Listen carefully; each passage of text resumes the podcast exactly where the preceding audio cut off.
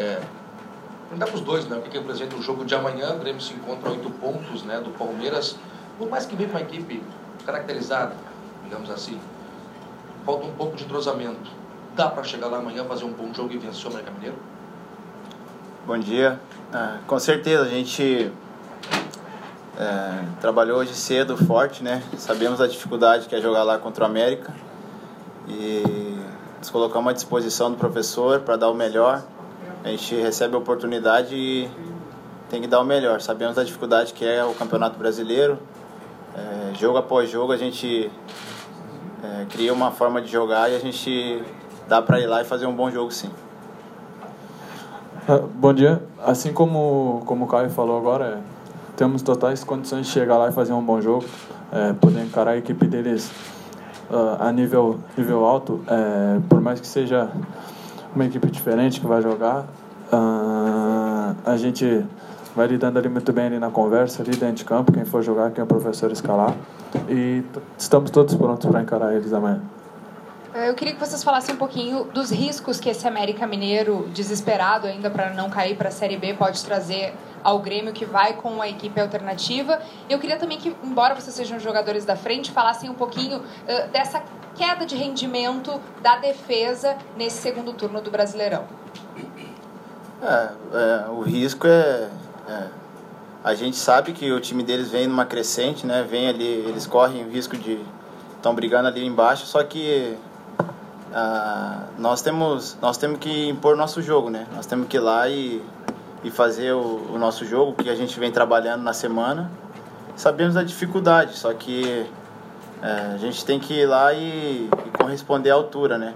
Sabendo da dificuldade que é jogar lá na casa deles e eles brigando ali embaixo, no, na, embaixo da tabela.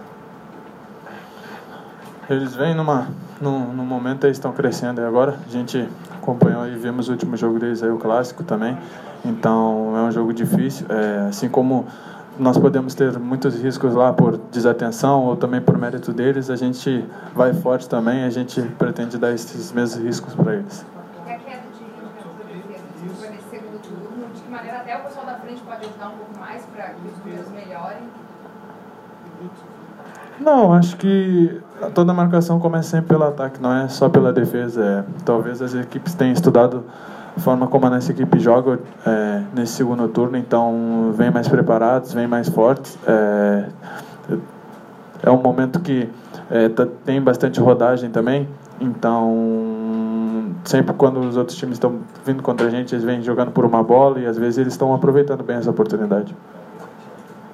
Queria saber de vocês a importância de um bom resultado é, amanhã e, no caso de empate ou até derrota, se o Grêmio abre mão da disputa pelo título do brasileiro.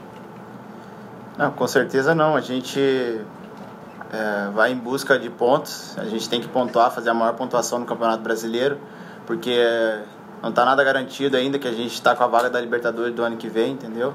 E a gente tem que ir lá e pontuar, a gente tem que brigar, independente do time que vai entrar em campo, a gente tem que estar tá bem ciente do que, do que a gente vai lá fazer em BH. Caio, perdão, pai. Opa. Não, enquanto a gente estiver vivo matematicamente, a gente não, não vamos abrir mão do brasileiro, até porque, como o Caio já botou, a gente não está garantindo na Libertadores do próximo ano. Então, nós vamos lá em busca, do, em busca de pontuar. Eu ia começar com o Caio, mas eu vou mudar. Jean, fazendo uma análise sua, aproveitando esse momento que você está vivendo, o que, que mudou do primeiro semestre para o segundo? Porque vocês foram alvo de críticas, querendo ou não, devido ao Campeonato Gaúcho, mas hoje o torcedor, ele aparentemente esqueceu e deposita muita confiança no futebol que vocês vêm apresentando. Como é que está o Jean-Pierre nesse momento? Se sente confortável já com a camisa do Grêmio? Não, eu me sinto muito tranquilo, é, porque eu fui muito bem acolhido ali no, no grupo profissional novamente. É, como tu disse, no começo do ano as coisas foram um pouco difíceis para nós, é, por tudo que aconteceu no gauchão. É, mas graças a Deus a gente ganhou o título, então isso amenizou um pouco. É, trabalhei forte para poder voltar para profissional e agora que voltei me sinto muito tranquilo, muito feliz também. É, quando estou tendo a oportunidade, estou podendo corresponder, então é muito tranquilo para mim. Ô Caio, jogar com uma equipe alternativa vocês estão já habituados praticamente, né? O Grêmio, se fala muito que o Palmeiras tem dois times, mas dá para dizer que o Grêmio também tem. Já entrosamento, vocês já se sentem totalmente adaptados a essa equipe que faz uma boa campanha dentro do Campeonato Brasileiro? Com certeza muda uma, duas peças ali, mas a gente se conhece, né? Desde o começo do ano, os jogadores que chegaram já, já se adaptaram bem ao grupo, né? E a gente se conhece, a gente treina juntos todos os dias e independente de quem entra no campo ali, entra para dar o teu melhor. Eu acho que a, a maior dificuldade, com certeza, é o entrosamento, sim, mas dentro da partida a gente vai pegando esse entrosamento e quando, quando vê já, já tá, tá o time todo bem entrosado e isso não, não vai ter problema para nós, não. Bom, depois do tropeço da última, da última semana diante do Palmeiras, o líder abriu oito pontos de vantagem diante do Grêmio, mas o Grêmio ainda segue colado no G4. Tem confrontos diretos ainda, tanto na briga pelo título quanto na briga para entrar uma vaga direta na Libertadores, porém todos fora de casa. Eu queria saber de vocês, assim, na, na visão de agora tendo em vista a Libertadores ainda em andamento, o Grêmio briga pelo G4 ou ainda tem a chance do título na visão de vocês? Olha, matematicamente a gente briga pelo título, a gente está na competição e a gente não pode pensar só em G4, é muito, muito, muito pequeno né, para o tamanho e grandeza do Grêmio. A gente está brigando pelo título, enquanto tiver condições de a gente chegar para brigar pelo título, a gente vai estar tá brigando. Lógico, é difícil, é, o líder abriu oito pontos, só que não é impossível. A gente tem que, igual eu falei antes, a gente tem que ir é, jogo após jogo. A gente tem que conquistar primeiro os três pontos, que é o América, e, e matematicamente a gente vai pensando lá na frente. Queria que vocês falassem como é que é conter um pouquinho dessa ansiedade para o jogo de terça-feira e toda a expectativa lá do elenco que vocês acompanham no vestiário. É, e até fazendo uma brincadeirinha, é, ainda tem o América antes de conquistar a América, né? É, como é que vocês controlam essa ansiedade e o nervosismo para o jogo da terça?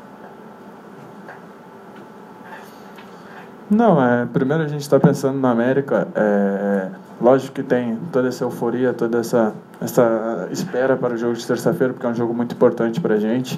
É, mas primeiro a gente está trabalhando firme e forte no América para depois de amanhã, após jogo, a gente já começar a pensar no adversário de terça.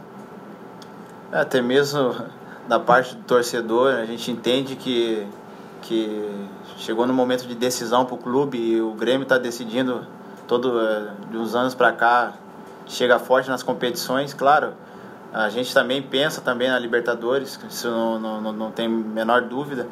Só que nós temos um, o América no sábado, né? A gente tem que ter a consciência de ir lá e fazer um grande jogo para ir com uma tranquilidade na terça-feira lá em Buenos Aires.